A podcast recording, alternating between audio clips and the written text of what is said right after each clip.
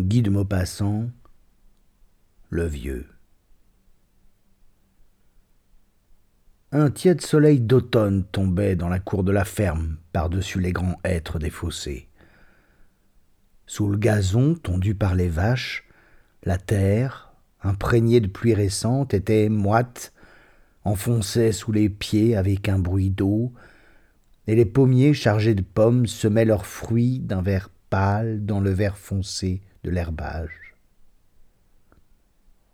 Quatre jeunes génisses paissaient, attachés en ligne, et meuglaient par moments vers la maison.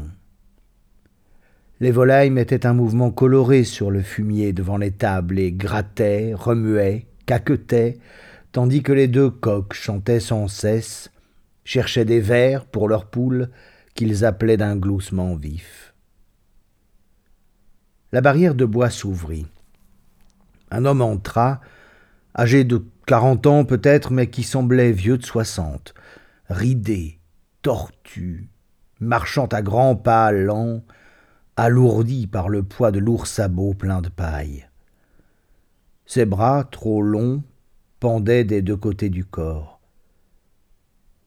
Quand il approcha de la ferme, un roquet jaune, attaché au pied d'un énorme poirier, à côté d'un baril qui lui servait de niche, remua la queue, puis se mit à japper en signe de joie. L'homme cria À bas, Finot Et le chien se tut. Une paysanne sortit de la maison. Son corps, osseux, large et plat, se dessinait sous un caraco de laine qui serrait la taille. Une jupe grise, trop courte, tombait jusqu'à la moitié des jambes, cachée en des bas bleus, et elle portait aussi des sabots pleins de paille. Un bonnet blanc devenu jaune couvrait quelques cheveux collés au crâne, et sa figure brune, maigre, laide, édentée, montrait cette physionomie sauvage et brute qu'ont souvent les faces des paysans. L'homme demanda Comment qui va? Et la femme répondit Monsieur le curé dit que c'est la faim qui ne passera point la nuit. Ils entrèrent tous deux dans la maison. Après avoir traversé la cuisine, ils pénétrèrent dans la chambre, basse, noire, à peine éclairée par un carreau, devant lequel tombait une loque d'indienne normande. Les grosses poutres du plafond, brunies par le temps, noires et enfumées, traversaient la pièce de part en part, portant le mince plancher du grenier, où couraient jour et nuit des troupeaux de rats. Le sol de terre, bossué, humide, semblait gras, et dans le fond de l'appartement le lit faisait une tache vaguement blanche.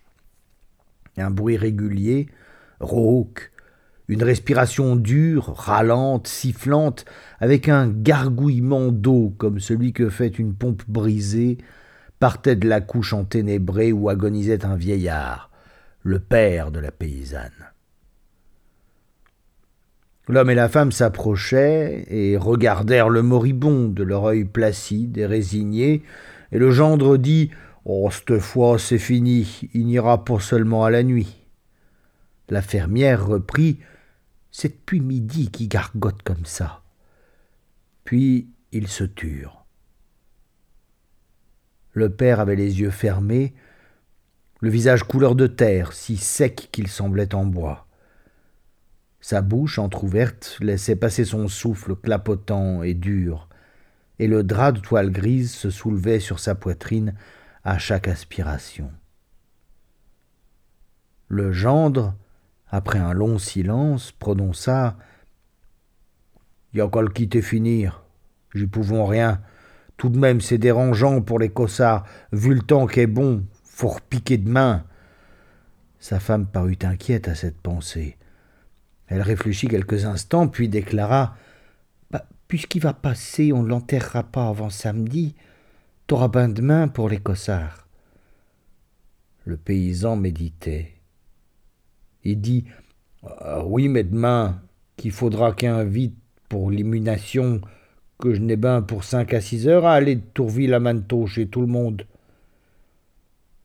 La femme, après avoir médité de trois minutes, prononça Il n'est pas seulement trois heures, que tu pourrais commencer la tournée à nuit et faire tout le côté de Tourville. Tu peux bien dire qu'il a passé, puisqu'il n'en a quasiment pas pour la relever. L'homme demeura quelques instants perplexe, pesant les conséquences et les avantages de l'idée.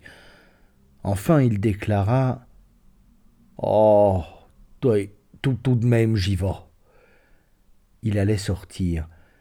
Il revint, et après une hésitation, puisque t'as point d'ouvrage, loche des pommes à cuire, et puis tu feras quatre douzaines de douillons pour ceux qui viendront à l'immunation, vu qu'il faudra se réconforter.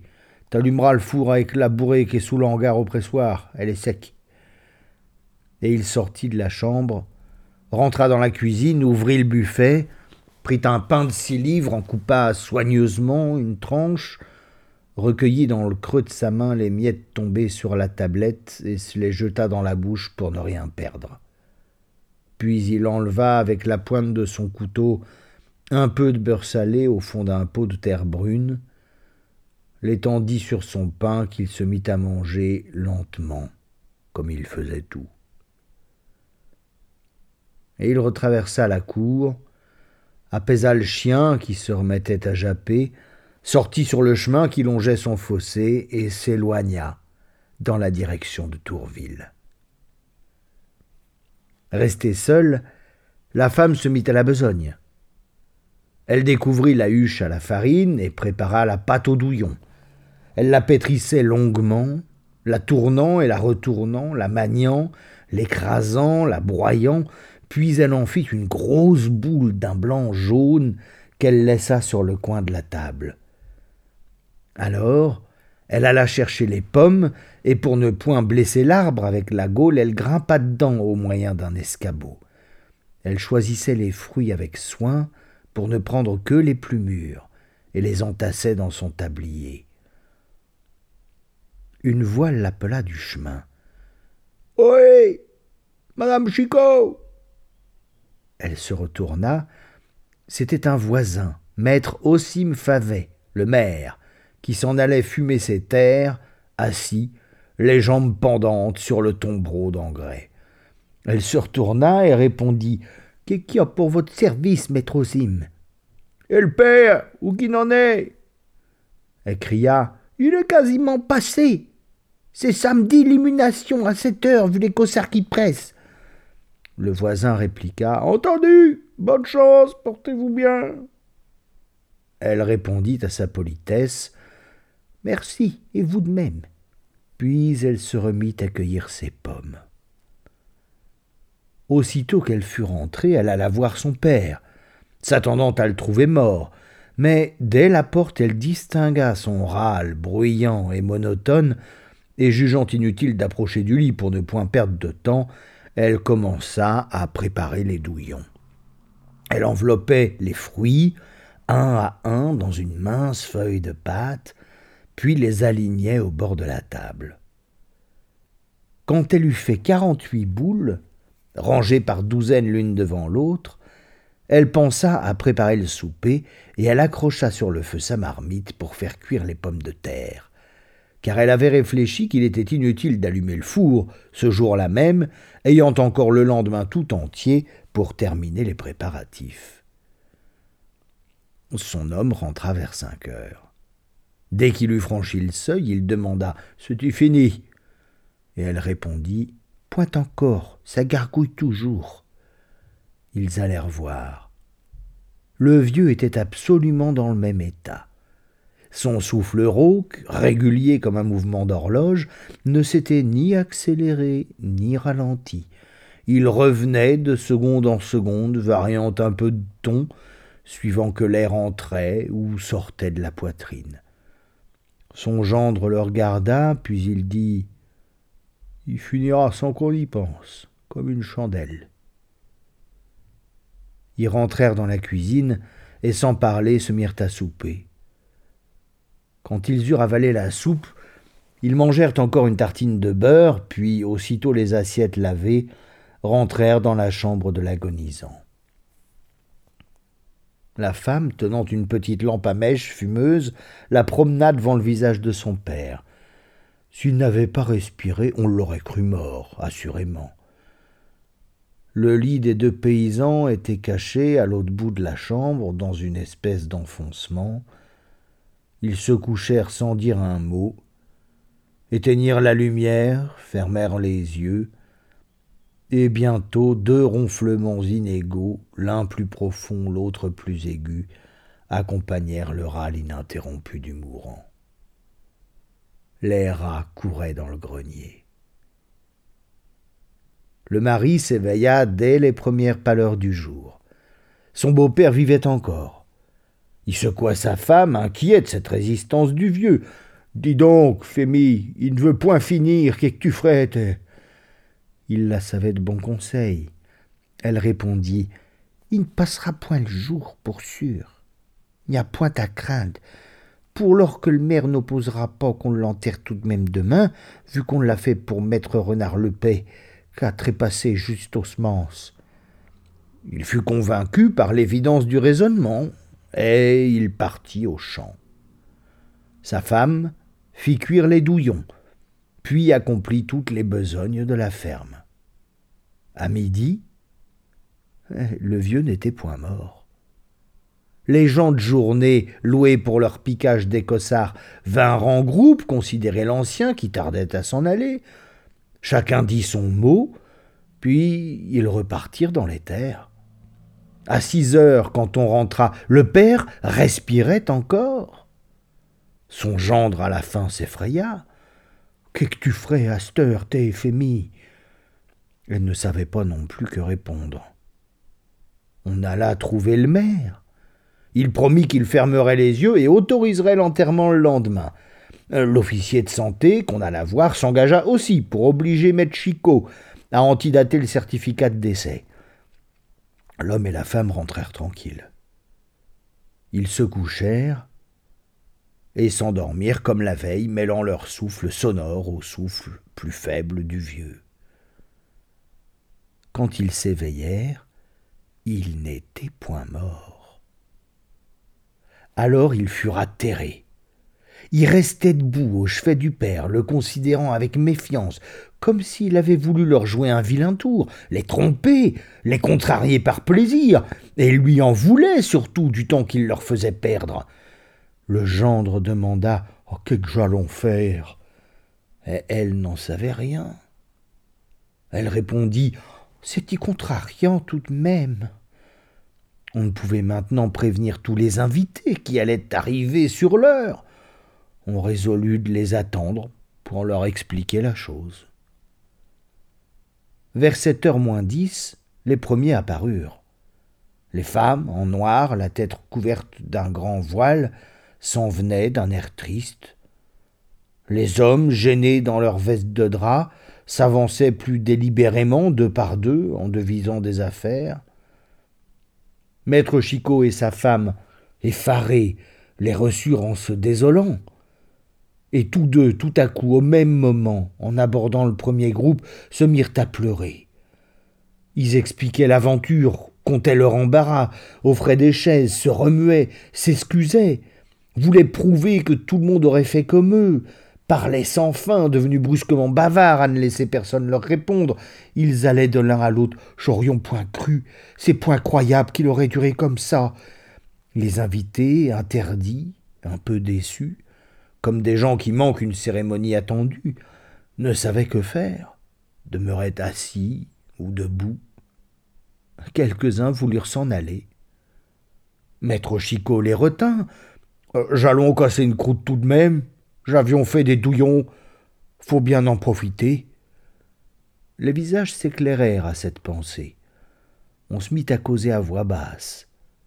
La cour, peu à peu, s'emplissait. Les premiers venus disaient la nouvelle aux nouveaux arrivants. On chuchotait, l'idée des douillons égayant tout le monde. Les femmes entraient pour regarder le mourant. Elles se signaient auprès du lit, balbutiaient une prière, ressortaient. Les hommes, moins avides de ce spectacle, jetaient un coup d'œil de la fenêtre qu'on avait ouverte. Madame Chicot expliquait l'agonie. V'là deux jours qu'il est comme ça, ni plus ni moins, ni plus haut ni plus bas, dirait-on point une pompe capudio. Et quand tout le monde eut vu l'agonisant, ben, on pensa à la collation. Mais comme on était trop nombreux pour tenir dans la cuisine, on sortit la table devant la porte.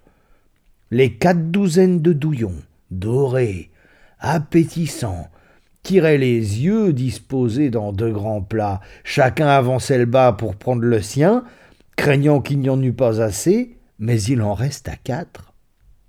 Maître Chicot, la bouche pleine, prononça S'il nous veillait, le père, ça lui ferait deuil. C'est lui qui les aimait de son vivant. Un gros paysan jovial déclara Il n'en mangera plus à cette heure, chacun à son tour. Cette réflexion, loin d'attrister les invités, sembla les réjouir. C'était leur tour à eux de manger des boules. Madame Chicot, désolée de la dépense, allait sans cesse au cellier chercher du cidre. Les bros se suivaient et se vidaient coup sur coup. On riait maintenant, on parlait fort, on commençait à crier comme on crie dans les repas. Tout à coup, une vieille paysanne qui était restée près du moribond, retenue par une peur avide de cette chose qui lui arriverait bientôt à elle-même, apparut à la fenêtre et cria d'une voix aiguë Il a passé Il a passé Chacun se tut.